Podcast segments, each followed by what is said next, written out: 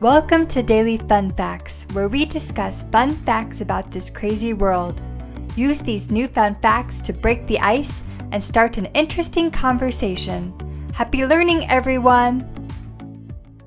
What a cold and gloomy winter this has turned out to be. I've been watching this commercial for Twinings tea, and it's making me want a cup of hot tea right now. The sound that the hot water makes as it's being poured into the glass makes the tea seem so warm and enticing. I agree. We've had a real cold spell this winter. The creators of that tea ad you've been watching crafted those sensory sounds to remind people of what it's like to boil a cup of light, stimulating, and aromatic tea. Obviously, they were quite successful in their delivery. Indeed, I wonder how they managed to do that. The commercials must have stimulated the connection between my sense of hearing and the brain. You are right, Brie. That commercial is successful because it mixes brain science with auditory and multisensory product branding and marketing. There has been a lot of research that shows that we tie sounds to memories. For example, think of the nostalgia you feel when you hear a song on the radio that reminds you of a cherished moment in your life. In this ad, the sound of pouring hot water triggers in me a pleasant memory of brewing a fragrant cup of hot tea. What do you mean by the sound of pouring hot water? It's obvious by looking at the steam that the water is hot, but how can you tell based on the sound? Hot water has its own characteristic sound, which, I must say, is quite an interesting fun fact. Did you know that by pouring water into a cup, people are able to tell if the water is hot or cold based only on a slight difference in sound. The sound differences are subtle, but definitely distinguishable if you pay close attention. You need to have a good sense of hearing to perceive the difference. 热水和冷水倒入杯中产生的声音是有细微差别的。如果我们在平时生活中用心倾听，就可以只依靠倒水声音的不同来辨别水是冷是热了。Interesting. What is the reason for the difference in sound between hot and cold water? The reason that hot and cold water sound different when poured into a cup is due to their differing viscosities.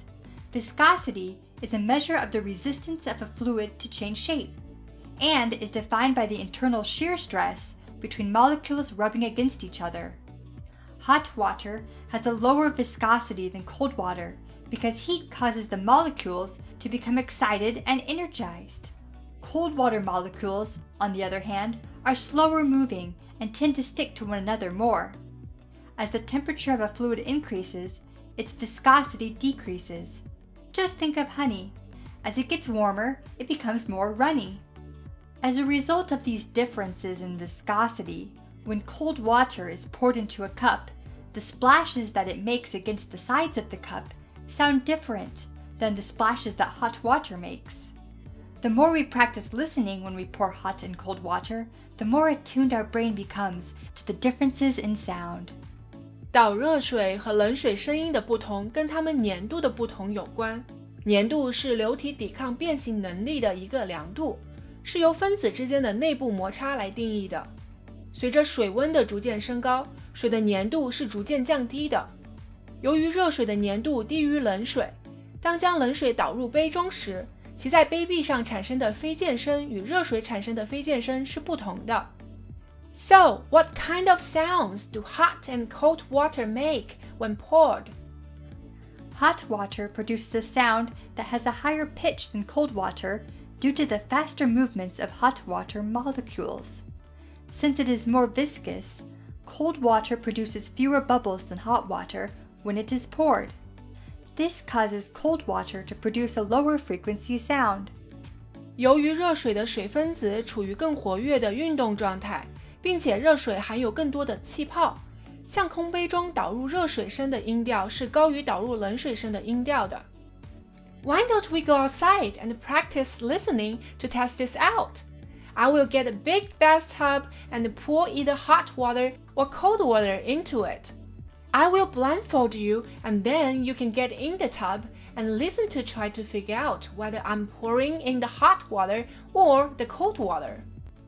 Ha! Very funny, Brie.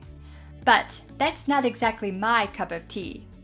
With your method, I don't need to have a good sense of hearing to figure out the difference in temperature. I'll be able to tell immediately, thanks to a different sense my sense of touch.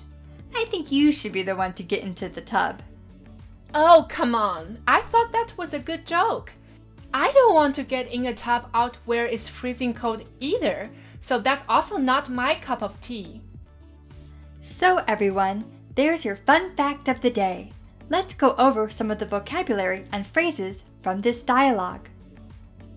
Vocabulary Twinings Tea, 唐宁茶，茶的一个品牌， Stimulating, 是增强活力的， 促进身体机能的， Aromatic, 芳香的，有香气的， Auditory, 听觉的， Nostalgia, 怀旧感， Fragrant, 芳香的， Characteristic, 特点、特色， Distinguishable, 可分辨的， Viscosity, 粘度、 Resistance, 阻力、 Shear stress, 剪切应力、 Attune, 调和， Phrases, Cold spell, 一段时间的寒冷天气， Not someone's cup of tea.